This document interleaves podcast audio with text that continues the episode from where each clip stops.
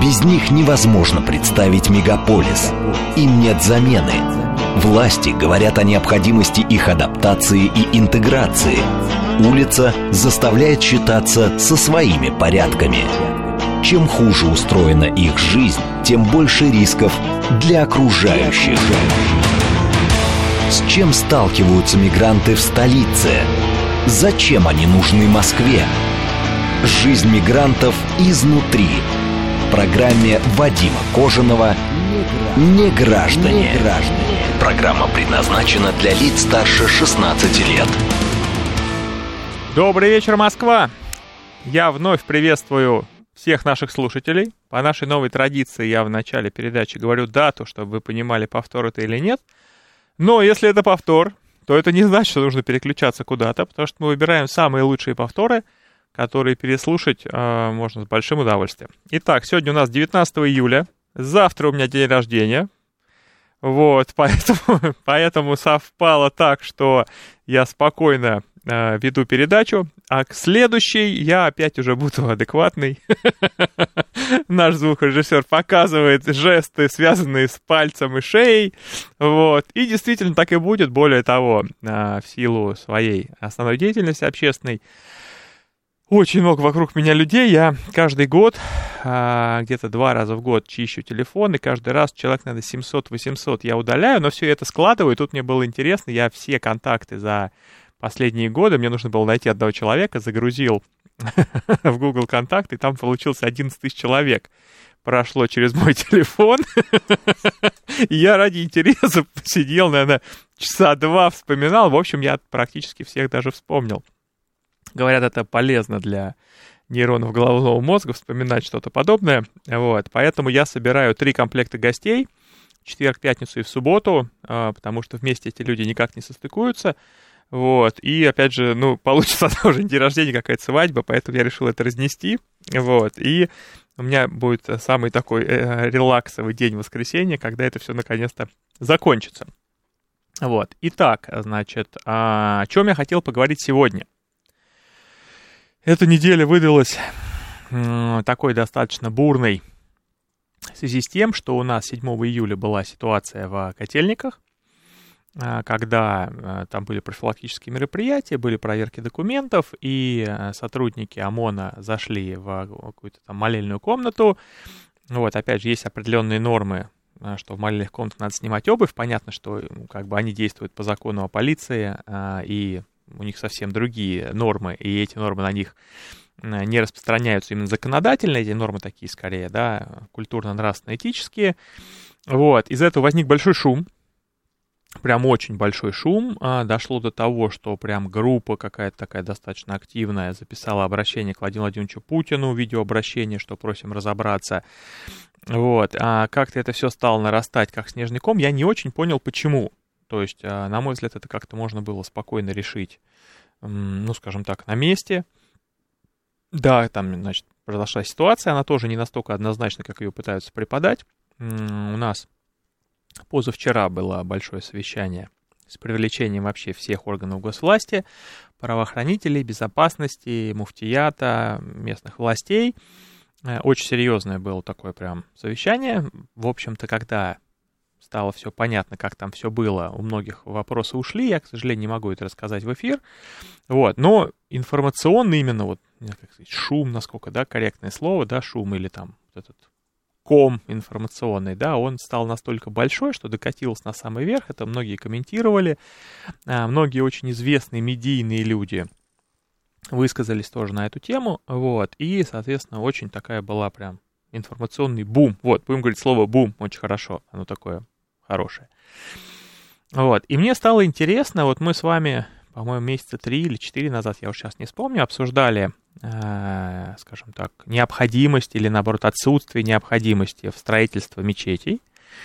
Опять же, необходимость в там, территориальную, да, то есть потом у нас есть момент такой, что вот в Москве там четыре мечети, кто-то говорит, что все точно достаточно, кто-то говорит, что наоборот их совсем-совсем не хватает.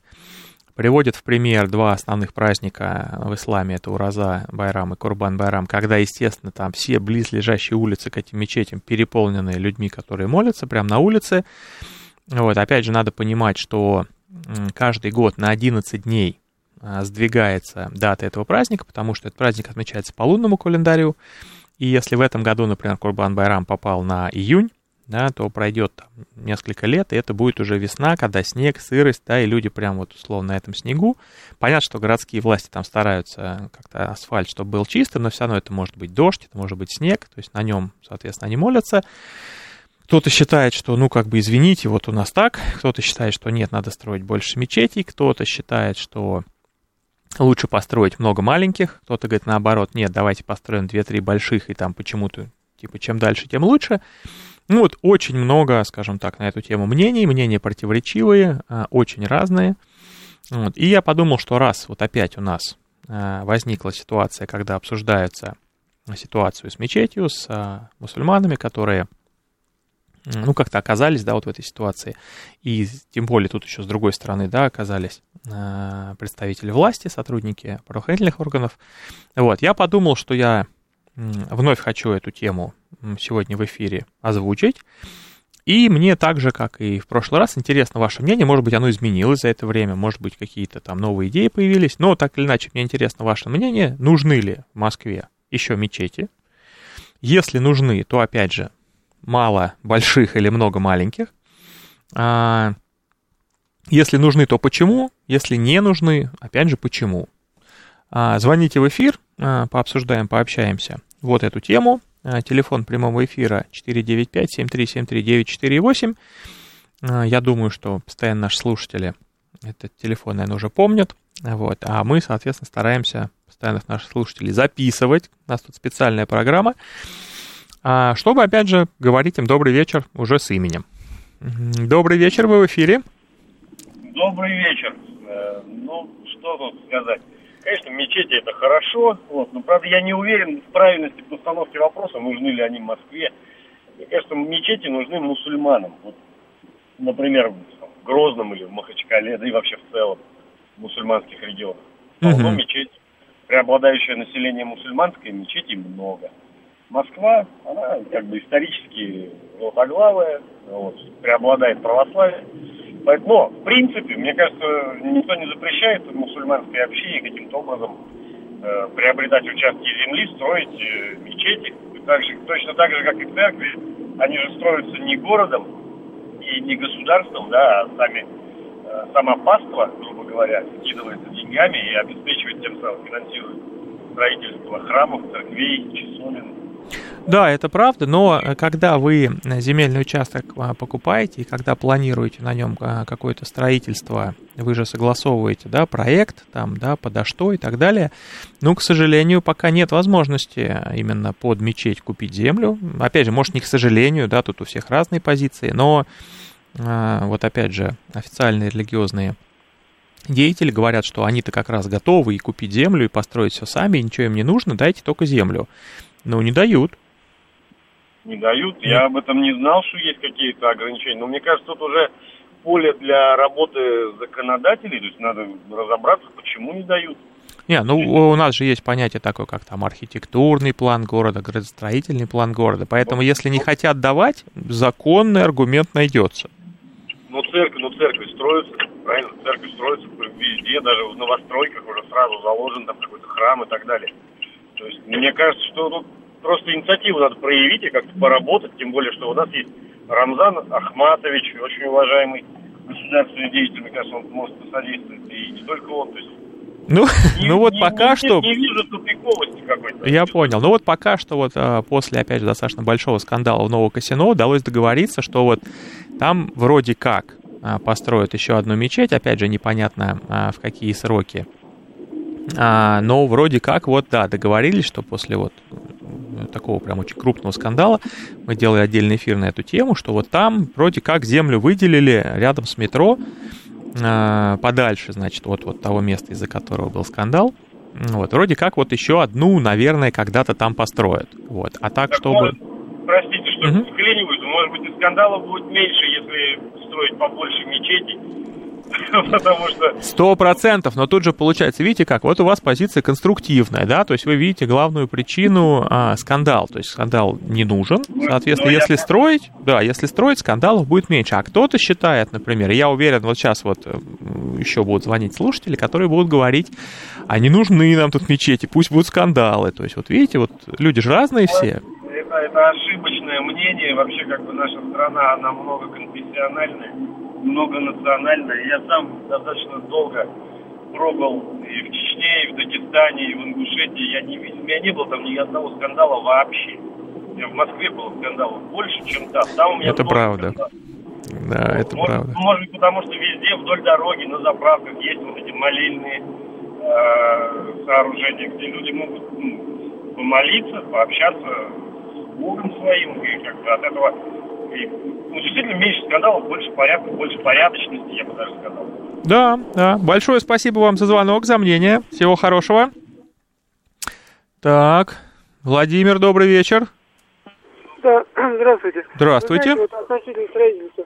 Э, ну, как бы я, конечно, против, так сказать, такой массовой застройки. Потому что, помните, вот говорил... А массовое это сколько, сколько, что такое массовое? Ну, вот вы знаете, вот относительно, не будем разделять там мечети или церкви, там православные, это 30 тысяч школ закрыл, допустим, 30 тысяч храмов, так сказать, открылось. Э, соответственно, как будто импортозамещение происходит в нашей традиционной советской идеологии, вот, так сказать, э, вот эти религии, как говорил, ну, так сказать, ну, идеолог, перестройки Яковлев говорит, мы, говорит, выведем голов людей коммунизм, займем место религии, но все будут под нашим контролем. Поэтому я считаю, что вместо мечети так сказать, строить вот школу, так сказать, э, допустим, военный завод по производству боеприпасов, собственно говоря, так сказать, компромиссный вариант такой, а как будто предмет религиозного, э, так сказать, культа. То есть вы ну, считаете, бы... что нужно в целом, чтобы было поменьше, скажем, религиозных а каких-либо учреждений, было побольше светских, правильно я вас понимаю? Ну да, конечно, так сказать, вот каких-то там, допустим, реальный сектор, допустим, экономики, лучше бы деньги вкладывали, чем вот, так сказать, вот в эти предметы культа. Не, ну эти деньги, вот правильно предыдущий слушатель говорил, деньги же вкладывают не государство, люди сами несут, община собирают, и на эти деньги строятся. То есть тут... Ну, да, с чужим, ведь, как говорится, уставом чужой монастырь не ходит, так сказать, своим уставом. Поэтому, как бы, собственно говоря, мы традиционно у нас как бы сложилось, так сказать, вот это православие. Все вас понял. Большое спасибо вам за звонок, за мнение. Марина Николаевна, добрый вечер. Да, добрый вечер. Хочу поздравить, пользуясь случаем, поздравить вас э, с днем рождения, который Завтра. грядет. Да, вот, да, да. Всяческих благ вам, прежде всего здоровья и так далее. Вот. А что касается мечети, то я считаю, что строить их категорически не надо по одной простой причине. Марина Николаевна, убавьте, пожалуйста, радио, а то эхо сильное очень. А, да, да, да. да. Угу. Значит, э, э, дело все в том, что э, годами, десятилетиями, веками складывалось довольно хрупкое межконфессиональное равновесие в Москве. Угу. И грубо его нарушать, это значит своими руками создавать почву для каких-то трений между конфессиями. Вот этого делать не надо. Надо, чтобы Москва была мирным городом во всех отношениях, включая межконфессиональное. Поэтому я считаю, что вот то, что есть сейчас в наличии, вполне достаточно. Почему? Потому что люди, которые приезжают из мусульманских стран, сюда и получают гражданство, они имеют полную возможность э, поселиться в какую-нибудь из многочисленных наших мусульманских республик. Там ну, мечетей много, вот, и работу наверняка найдут. Вот, а Москва это время, место временного их пребывания, которое, значит, э, совсем не обязательно должна, э, вот в этом месте совсем не обязательно должно полностью удовлетворяться вот их э, религиозные, там, сказать, э, чувства. Угу. Вот если это не стоит это равновесие, очень тонкое, хрупкое, э, давно сложившееся, как-то менять. Спасибо. Я вас понял. Хорошо, большое спасибо. Николай, добрый вечер. Здравствуйте. Вот тоже вас поздравляю с э, днем рождения предстоящим. Спасибо. А, я работаю на Большой Татарской улице, у нас офис находится, и каждую пятницу... Так вот, мы же тут соседи, да, мы же здесь, Татарская 25. Да, да, да, да, прям рядышком, и по сфере деятельности тоже похоже у нас. Соответственно, э, каждое утро перекрывается целиком дорога, и начинают э, люди молиться. Вот. И прям четко чувствуется, что категорически не хватает мечети, и их должно быть все-таки больше. И вот, э, вот чтобы возразить э, предыдущее э, слушательница, хочется сказать, что, наверное, это должно работать так, что если у нас увеличивается количество мечетей в Москве, то и количество э, церквей православных или других должно увеличиваться в тех регионах. И это должно быть решаться как раз э, как бы количеством населения, которое молится в этих странах. Не должно быть э, ущемления ни в одну, ни в другую сторону. Вот. И в большинстве своем случаев все проходит абсолютно спокойно и так далее. Хотя вот я не знаю, как у вас, вот, а у нас в чатиках э, появилась информация по поводу вот этого как раз случая что готовятся какие-то провокации э, вот в пятницу, и нас предупредили, что там, если вы хотите, оставайтесь на, рабо- на удаленке. Вот. Ну, вот провокации раз... все да. вроде победили, то есть э, я думаю, что, ну, опять же, если есть возможность остаться на удаленке, наверное, лучше остаться, да. вот, но в целом э, не переживайте, все нормально. А в понедельник было очень большое совещание, всех абсолютно туда пригласили. По итогам а, все деятели и крупные, и не очень опубликовали, соответственно, заявление. Если вот мы все-таки в Москве, да, то есть муфти Москвы Ильдар Хазрат Аляудинов, то есть он тоже вчера опубликовал, или позавчера, я уж не помню, опубликовал, соответственно, обращение ко всем, объяснил очень хорошо, опять же, вот прям у него очень прекрасный слог, четко сказал, сослался там, да, на базовые какие-то ценности, что не надо никуда выходить. Я записал ролик вчера, он за сутки набрал 300 тысяч, тоже как бы с призывом, что никуда не надо выходить. Вот, поэтому я думаю, что в пятницу никаких провокаций не будет, потому что к ним слишком готовы. То есть в такой ситуации люди понимают, что даже если он просто может неудачно пиццу доставлять и попасть я под рейд, бы да. Добавить бы еще. Угу. Мы вот э, только что вернулись из Египта с отдыха со всей семьей. И э, как раз вот люди возвращались после паломничества. Э, и они, для них Египет является таким местом, откуда они дальше перелетают в Саудовскую Аравию и идут в Мекку. Вот. И мы как э, там все белые, у меня все дети трое, соответственно, беловолосые, блондины, жена блондинка и большое количество восточных людей, которые летит до Домодедово в Москву. Вот, поначалу было так вот как бы под вопросом. Вот. Но они предложили и попить воду, и какую-то еду, еще что-то. И все было максимально дружелюбно. И даже в самолете возник вот такой момент, что явно с нами ничего не случится, потому что настолько вот намолен э, самолет. Поэтому ага, я, вот я понял. За, за толерантство, чтобы люди все были толерантны и друг друга уважали. Спасибо Хор- большое. Хорошо, а вот подождите, я вас да, попрошу я еще, еще вопрос, да. А вот если, например, говорить о том, что мы видим, что в крупные праздники, вы говорите, например, да, что вот э, историческая мечеть, она, безусловно, небольшая, тут даже каждый день есть перекрытие. То есть тогда, если говорить про то, что вот, допустим, еще достроить мечети, чтобы условно хватило, вы считаете, как более правильно, построить 2-3 больших или там, допустим, 15, но маленьких? Я это немножко с другой стороны сейчас скажу. А, мы принимали участие а, в строительстве храмов православных. Uh-huh. Как организация, как мы много чем помогали в свое время. Вот. И к этому моменту э, относимся таким образом, что лучше много маленьких храмов православных с, со своей общиной, с, со своей... Э, ну, потому что очень сложно нагнать людей в церковь, тем более сейчас, в современное время и э, очень сложно с ними взаимодействовать каким-то образом. И вот священники, они умудряются как-то все-таки людей сорганизовать, сделать какие-то э, и дополнительное образование там какое-то, и, соответственно, безвоскресные школы и так далее. Вот. И, конечно же, это более выигрышная история. И то же самое, наверное, имеет смысл подумать по поводу мусульман, потому что, э, наверное, концентрация лучше, чтобы их было немного в одном месте, вот, а по чуть-чуть э, везде. И э, дальше включилось бы саморегулирование, на самом деле. То есть, как бы вот как они там делают, так и было бы хорошо. Потому что когда идут какие-то молодые девушки по Татарской улице, а там вот ОМОН, перекрыто все заграждениями, стоят э, военные какие-то, ну, полувоенные какие-то машины, люди там в касках, и какое-то большое количество людей, которые молятся, ну, со стороны так можно посмотреть и, и как бы испугаться. Вот. Э, ну да, если бы это было все внутри, да. тихо, спокойно. Я вас понял. Хорошо, большое да. спасибо вам за звонок. Спасибо. Добрый вечер, вы в эфире. Здравствуйте. Здравствуйте. Я полностью согласен с предыдущим этим выступающим. Правильно, по, чуть-чуть, но везде небольшие мечетки. Плюс МДРЦ ходили. Это те и добро вообще. И просто, видимо, кому-то не надо. Э, кому-то надо, чтобы на, люди были послабее. Там. То есть, ну, в общем, какой-то... В общем, видимо, есть какие-то силы, которые не хотят, чтобы люди были посильнее. Угу, угу. Я вас понял. Большое спасибо.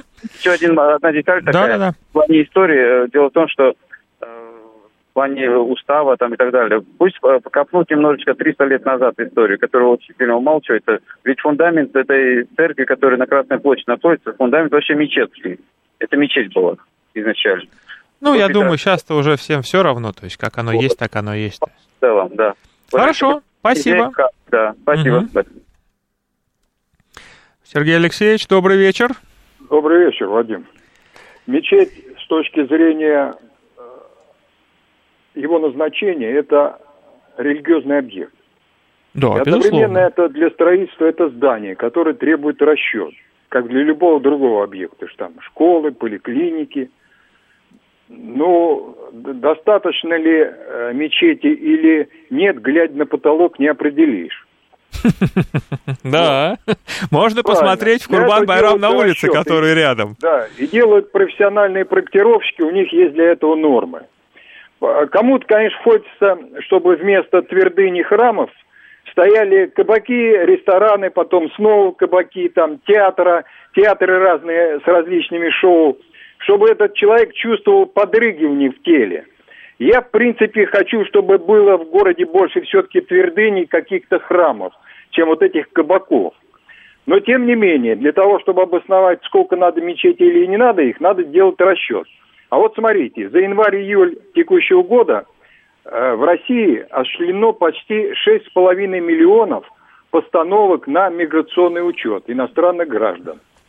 И это не считая 800 тысяч детей, мигрантов, которые учатся в наших школах. Нет, это считая, все иностранцы а, нет, обязаны. Нет, в этом расчете нет. Они считаются, но нет, в этом есть, расчете есть. нет. Вот давайте, нет, про статистику нет, нет, даже не пытайтесь начинать со мной спорить. Я в это погружен настолько глубоко, что вот меня ночью разбуди, я вам по регионам цифры назову. Постановки на миграционный учет, во-первых, это не количество людей а иностранец приезжает сюда, оформляет патент. Насколько он патент вперед оплачивает, настолько он встает на миграционный учет. Есть люди, которые за год 12 раз встают на миграционный учет.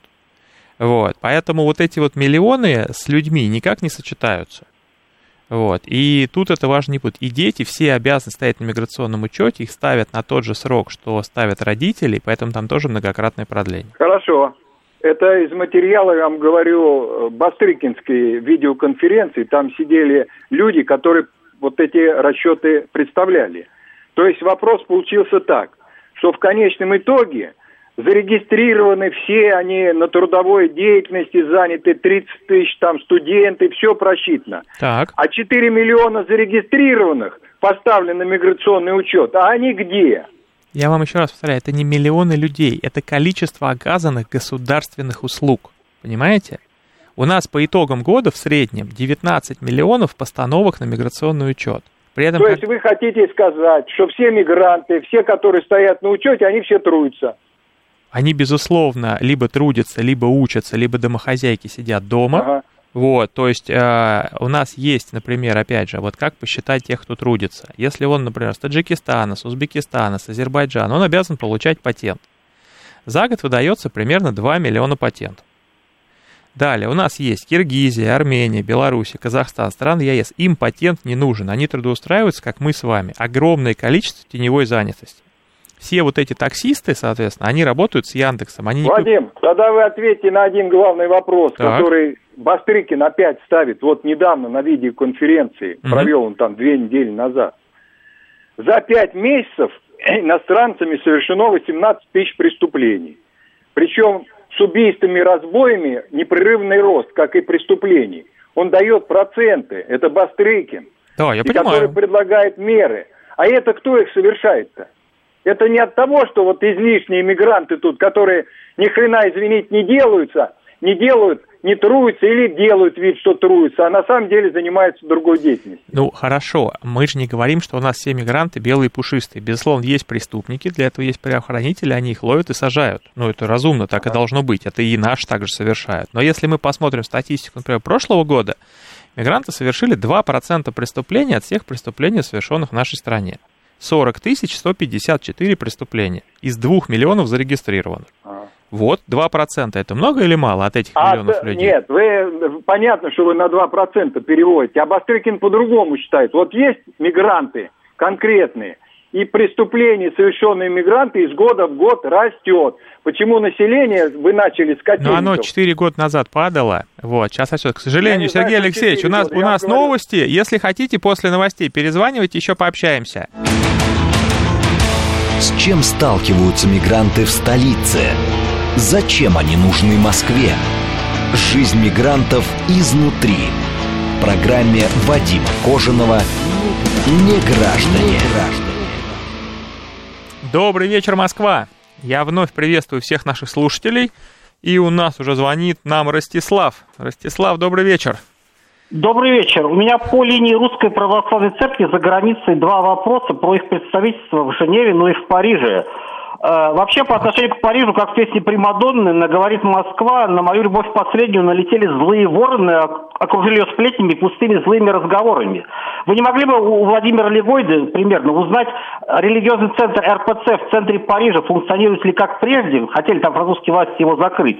И еще, сейчас швейцарская пресса неожиданно вернулась к теме, что некогда Кирилл неспроста был представителем московского патриархата при Всемирном совете церквей в Женеве. Вы не могли бы тоже у того же Легойда спросить, какое сейчас отношение, вообще какие отношения у РПЦ с Всемирным советом церквей в Женеве? Угу. Спасибо. Ну, спасибо. Спасибо и вам. Мы с Легойдой не знакомы. Вот. А, так-то я бы, наверное, спросил без вопросов, но а, мы просто не знакомы. Мне кажется, а, просто позвонить сказать, здравствуйте, у нас тут у слушателя вопрос.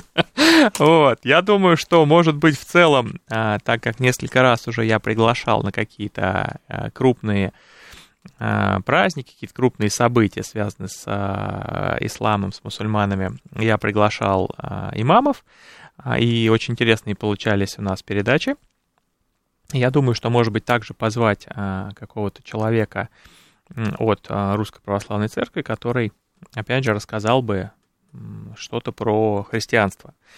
Э, у меня есть на примете один человек, он э, регулярно ходит там в разные подкасты, мне очень нравится, а, как он себя ведет, но, опять же, лично незнакомый, э, я погуглил, он где-то там в районе Строгино, там даже где-то вот подальше, там уже за МКАДом, где-то в районе Митина, у него приход, то есть надо доехать, пообщаться и пригласить человека, что если он будет у него настроение прийти рассказать. Вот, потому что я думаю, что наверняка у него много историй про взаимоотношения христиан и мусульман. А потом он, опять же, там в каком-то подкасте рассказывал, как была ситуация, значит, там, если я правильно понимаю, там а, муж, ну, то есть, грубо говоря, была семья, она развелась, и там то ли муж был чеченец, а жена русская, то ли наоборот, и там, когда делили детей, а, возник, соответственно, а, конфликт, и вот э, с Чечни приехал, значит, имам, а он был как бы вот от, от местных. И вот, говорит, очень интересно поговорили, прям все в итоге решили, все хорошо. Так, а, добрый вечер, вы в эфире. А, добрый вечер, Юрий Москва. Юрий, приветствую вас.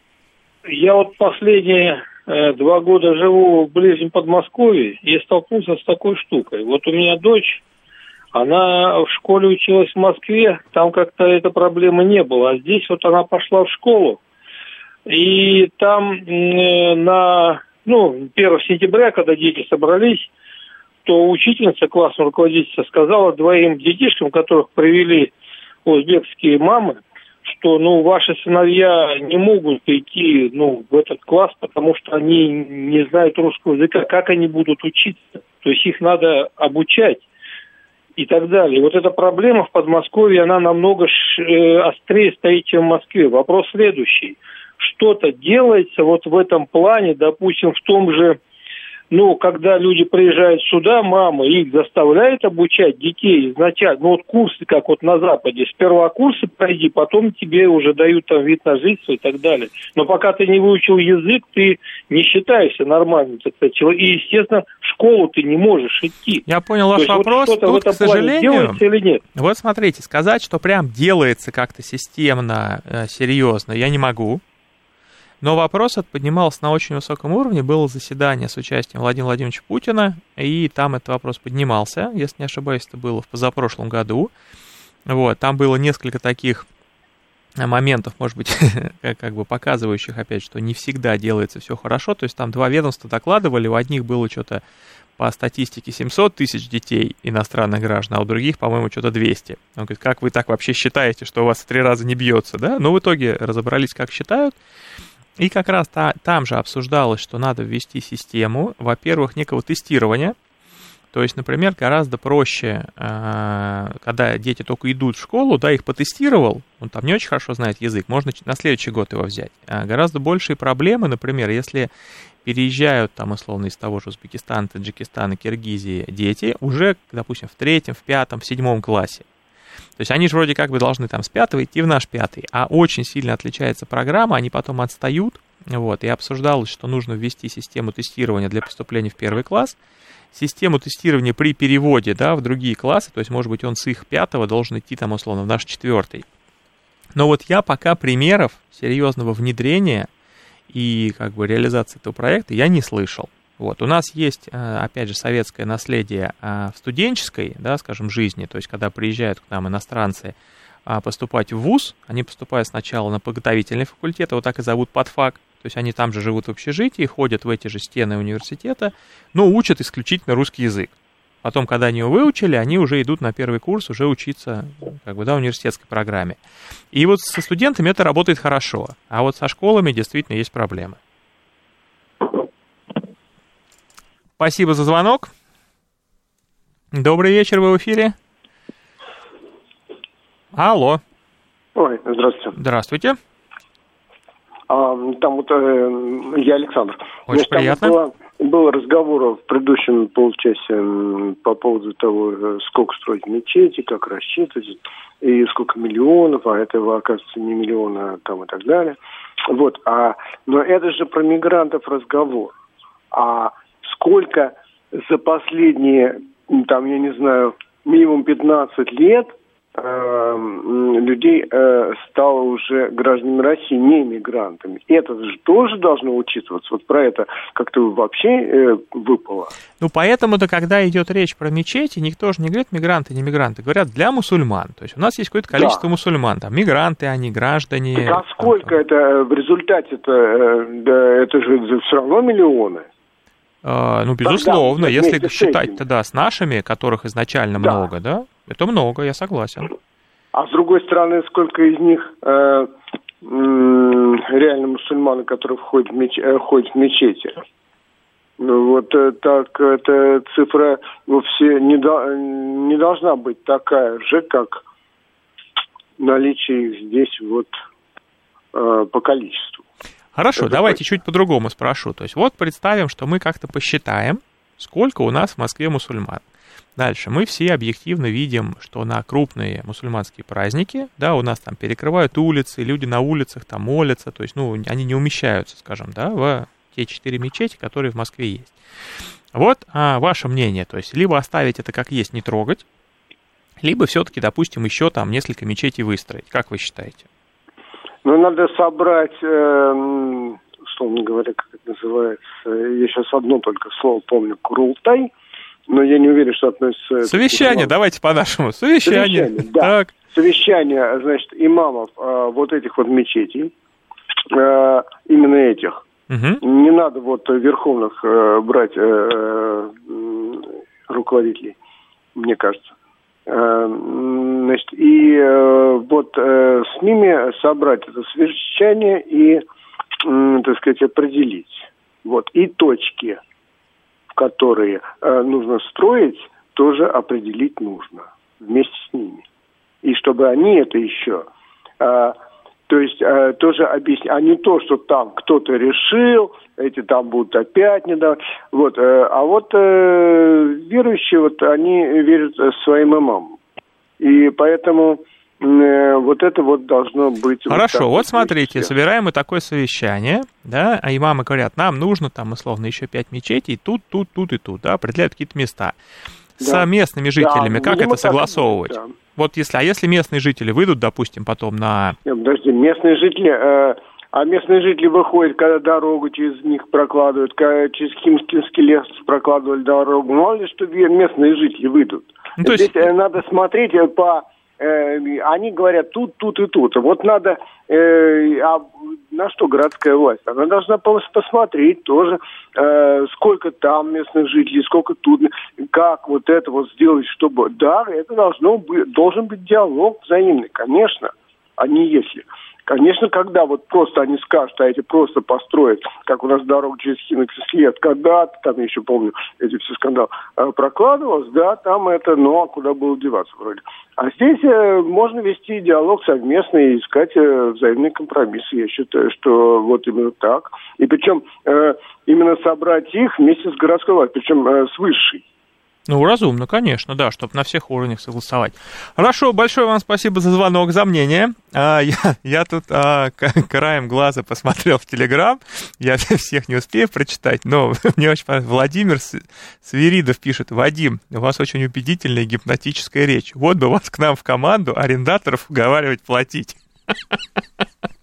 Ах, Владимир, спасибо вам. Так, у нас Сергей Алексеевич, мы с ним не договорили перед новостями. Сергей Алексеевич. Давайте да, попробуем еще. Два вопроса, чтобы про сухой остаток. Ага. Вот как вы оцениваете уровень фиктивной постановки иностранных граждан на миграционную учет? 40%. Раз. И второе, как вы оцениваете вот, э, проблему неконтролируемой миграции в России? Бастрыкин считает, что она принимает угрожающий характер. А как вы считаете? Я считаю, что этой проблемы нет вообще. А, что если люди едут сюда и находят здесь работу, значит, они здесь нужны. Мы много раз обсуждали а, вот ту самую мнимую безработицу, о которой нам регулярно говорят какие-то Росстаты, но тот объем а, коммерсантов, которые просят рабочую силу, он запределен. Мы не занимаемся трудоустройством и принципиально этим не занимаемся много лет об этом везде говорим, но несмотря на это идут просто бесконечные, скажем так, какие-то, я не знаю, караваны людей, которые говорят, нам надо тысячу, нам надо две тысячи, нам надо пять тысяч человек прямо сейчас, вот у нас общежитие, у нас обед, у нас ужин, у нас зарплата, нам нужны люди. Поэтому я последовательно выступаю за то, что никакой безработицы у нас в России нет, все, кто хочет работать, все работают, и плюс к этим всем еще порядка 7 миллионов мигрантов тоже все работают. Да, среди них есть я люди. Я понял который... Я понял. Бастрыкин не прав, когда говорит угрожающий характер. Вот он предлагает, говорит, целесообразно сформировать дорожную карту по замещению трудовых мигрантов гражданами России. Так их нету, их нету этих граждан ну, России-то свободных. Ну так. А эту программу кто-нибудь вообще предлагал, делал? Так у нас просто нет людей. Как можно делать программу о том, чтобы кого-то кем-то заместить, если вы говорите, вот есть мигранты, они работают, давайте заместим гражданами. Так этих граждан ага. нет, кем мы будем замещать? Нет, а если граждане есть, а их просто работодатель не берет? Таких нет вариантов. Все, кто да хочет ну. работать, все работают. Вот, и а, тысячу вот раз да. я говорю, что пусть звонят нам в колл-центр 926 130 7500. А. Я их направлю, э, огромное количество бизнесменов. Ну, у, вас, у вас, Вадим, вообще все прекрасно с мигрантами, я, я чувствую так. Ну, у меня не то, что все а прекрасно, есть определенные сложности. Комитет, он, по-вашему, ничего не знает. У него своя позиция, у меня своя. А у него не своя позиция, у него учет уголовных дел. У меня такой же учет. У меня такой же учет, как у него. Мы пользуемся одинаковыми цифрами. Мы виделись А вы в под мае. людей отдаете? Нет. А он отдает, и считай, сколько их. И что? Ну, я, он ну, считает, я потом что? цифры же смотрю, я же его цифры но. не отрицаю, но, но. А, это, это как бы разные вещи. У нас есть люди, миллионы, которые работают, и есть тысячи, которые преступники. Ну да, надо их он ловить, знает, сажать. что неконтролируемая миграция есть, знает. И, я знаю, но я не вижу в этом проблемы. Носит. Так и я знаю, что она есть, но я не вижу ну? в этом проблемы. Вы меня а, спросили, вот вижу ли я проблему? Проблемы. Я проблемы ну, в этом понятно. не вижу. Понятно. Все, спасибо, всего хорошего. Добрый вечер, вы в эфире. Да, добрый день. Добрый день еще раз. Э, хотел сказать, в одном только Лондоне 250 где-то мечетей. Вот, это один момент. Второй момент, тут же Бастрыкин, на кого ссылается, он очень противник, он против работает мусульман, давно уже известно. Как бы. Ну, я не думаю, что именно к мусульманам у него вопрос. Я думаю, что просто он смотрит какую-то статистику. Но, опять же, раз вот э, зашел диалог, давайте я, наверное, тоже в, в эфире выскажусь. И Сергей Алексеевич, наверное, еще слушает, послушает. Э, у нас в декабре 2021 года, 29 числа, вступил в силу закон о том, что все мигранты обязаны сдавать отпечатки пальцев. До этого э, сдавали только те, кто получал патент. То есть а, все, грубо говоря, граждане Киргизии, Армении, Беларуси, Казахстана, которым патент не нужен, которые работают просто по трудовому договору, пальцы не сдавали. Это, ну, миллионы людей, это очень много. За 22 год а, официально отчиталось Главное управление по вопросам миграции, что откатали пальцы 5 миллионов 600 тысячам людей. Ну, мы же Понятно. понимаем, что из такого объема какие-то старые висяки должны были всплыть. Да, мы понимаем, как работает, да. ну, по крайней мере, хорошо, я понимаю, да, как работает судопроизводство уголовное. То есть, допустим, где-то кого-то убили. Что делается? Возбуждается дело в отношении кого? Неустановленных лиц. Да, то есть, потому что непонятно, кого убили, в смысле, кто это совершил. Но есть отпечатки пальцев неустановленного лица. Все формируется материал, соответственно, вот у нас это дело а, возбуждается, оно как бы в, в расследовании. А, иногда говорят висяк, но опять же как, ну вот ждут, пока кто-то там всплывет по этим пальцам. И за прошлый год, ну мы понимаем, если откатали 5 миллионов 600 тысяч человек, ну кто-то же, конечно же, всплыл. Ну не могло быть по-другому. А дела тяжкие, особо тяжкие, о которых и говорится – дела на особом контроле, да, то есть их не списывают в архив, по ним пытаются все-таки установить преступников. И как только вы, выявляется человек, что вот по пальцам, соответственно, он у нас, как говорится, всплыл, тут же, соответственно, его там арестовывают, разбираются, вот у нас, пожалуйста, и это все попадает в статистику раскрываемости, что установили личность преступника. И понятно, что в 2023 году был достаточно существенный рост да, зарегистрированных вот этих всех э, преступников, потому что они пошли и сдали пальцы. А кого-то убили они, может быть, много лет назад.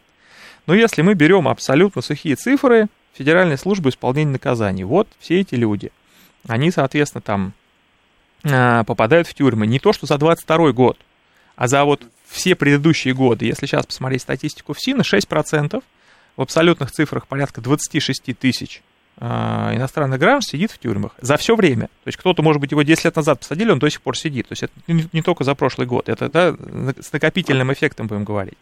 Вот сухие цифры. Вот от 7 а, миллионов Очевидно. От 7 Очевидно, миллионов мигрантов, да, 26 тысяч, вот как много, мало, там, одна треть одного процента. А при этом вот даже вот слушатели звонят и говорят про, ну, что чуть ли не половина всех. А у нас... Это 6... очевидно. Система вообще не объективная и уже устарела. Очевидно, не очень хорошо откатано все работает. Больше статистику сдают. Тут вообще завуалированных вещей много. Вот. Ну вот поэтому тут, тут туда надо как бы вникать, так как вот у меня там, условно, есть время, желание, да, этим заниматься. Я да, всегда... очень хорошо ведете, хочу отметить, очень, очень прямо. Спасибо большое. Ладно, всего хорошего. Добрый вечер, вы в эфире. Здравствуйте. Здравствуйте. А, есть один вопросик, э, который беспокоит. Закон на самом деле хороший. И то, что вы сказали, эти пальчики откатанные, и русский язык ввели, чтобы обязательно могли сдавать там, где это требуется, что просто необходимо. Но судя по тому, как это работает, конечно, много претензий, особенно к водителям такси, например. Э, мы попали в центр, когда GPS-навигация э, перестала работать. А, я понял. Было не просто, не просто было, конечно, объяснить ему. Во-первых, он не понимал, что ты говоришь половину. Такое встречаю. Я не говорю, что это кругом и рядом, потому что у меня есть еще позитивный будет момент, я обязательно сейчас быстренько расскажу. Uh-huh, uh-huh. Рядышком со мной, с моим, с нашим офисом, существует а, молельный дом. Для вот э, в основном мигранты, мусульмане, там ребята все в основном трудяги приходят. Там очень много наших из Москвы, москвичей, татары, я их знаю, это проживают в нашем микрорайоне ребята, они ходят, получают, так сказать, необходимые а, помощь там и сами помогают своему дому, этому молельному, это не мечеть, как А если не секрет, такого. район это какой да. район? Это Чертаново. А, Чертаново. Центральный Понял. Чертаново. Замечательный э, проповедник Мула там, я с ним тоже лично познакомился, мы много спорили, я христианин, но мы спорили очень позитивно, я понимаю, вы, если вы меня правильно поймете. Да, так конечно. Вот там да. у него тоже так поменялся контингент вот за последние, наверное, полгода – Ребята все знают язык, в основном. А, в основном они все уже как-то адаптированы, что ли, или они хотели здесь уже жить, или как-то они а, профессии, там в основном а, работники такси и работники, по-моему, общепита. Ну, сфера услуг, будем говорить, да. да. Они абсолютно нормальные, приглашают на свои праздники бесплатно угощают, кормят. И соседи, и кого видят постоянно, вот они видят, там, живем в этих домах недалеко. Он где видит нас, всегда мулла приглашает. У нас будет обед, у нас будет тоже. Приходите. Мы говорим, ну мы вроде как-то иноверцами там будем считаться. Нет у нас, говорит, такого. То есть здесь тоже работа очень хорошо ведется. Но вот этот случай с таксистом, конечно, поубивал просто. Пока у нас очень много вопросов. Но закон, на самом деле, если бы его вести и соблюдать так, как должно быть, он будет работать отлично. Правда, есть позитив, и спасибо огромное правительству, особенно Москва, они за этим следят. Постоянно милиция, посто... полиция, извините, постоянно э, участковый на территории эти вопросы поднимает. А, у них есть там даже кафе свое, они кормят там полурайона. Вкусно, аккуратно, недорого. И с уважением, вот что я хотел самое главное подчеркнуть, они к нам действительно относятся как к хорошим хозяевам этого города. Пока они еще чувствуют на себе, что они гости. И вот это всегда приятно. У них есть воспитание. Не надо просто кидаться сразу вот в эти вот отрицательные эмоции. Увидели другого. Мы в советское время жили, я никогда не знал, что грузин или э, теперь уже украинец может мне быть не братом. И сейчас этого не понимаю. Да я, я думаю, по Украине, я как думаю, только что... сама ситуация закончится, все там за несколько лет нормализуется. То есть в головах Знаете, все равно осталось. Я с вами абсолютно согласен и уверен, что мы, как люди и как вот, э, я не знаю, как, как один народ, как сейчас э, модно стало это говорить, никогда не были разными. И мы сядем, да, может быть, и жестко поговорим, но все это закончится, и скорее бы, и дал бы Господь.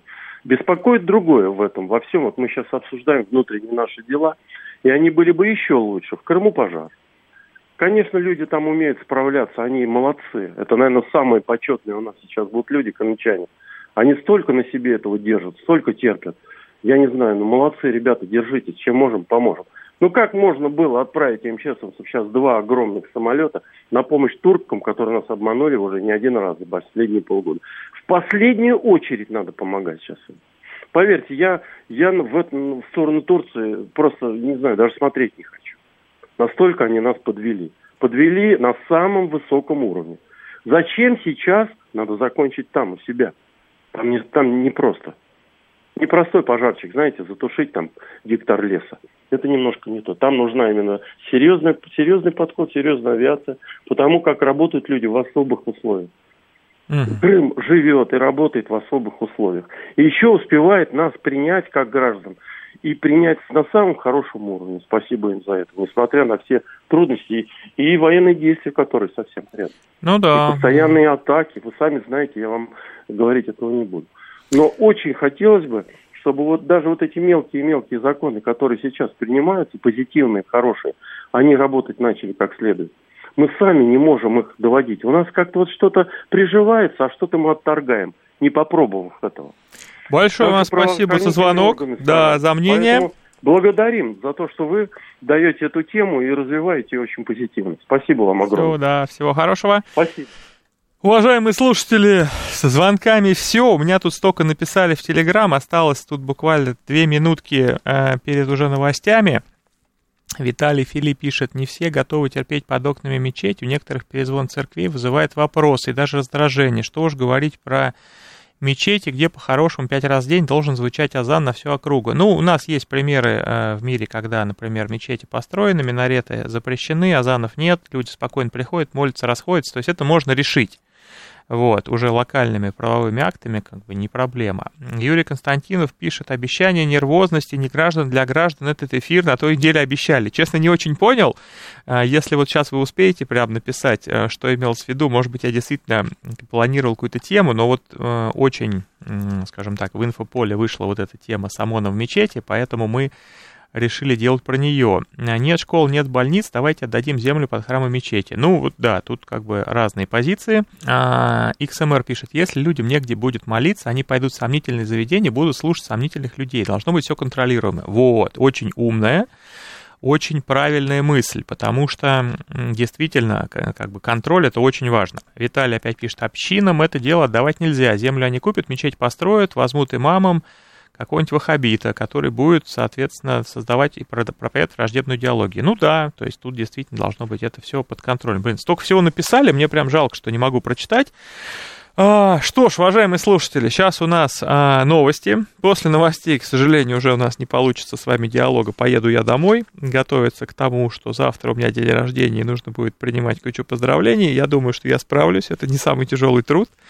Вот, а на следующей неделе эфир, а, я думаю, что будет, по крайней мере, уезжать никуда не планирую. А там, как говорится, поживем увидим. На этом на сегодня все. И у нас новости.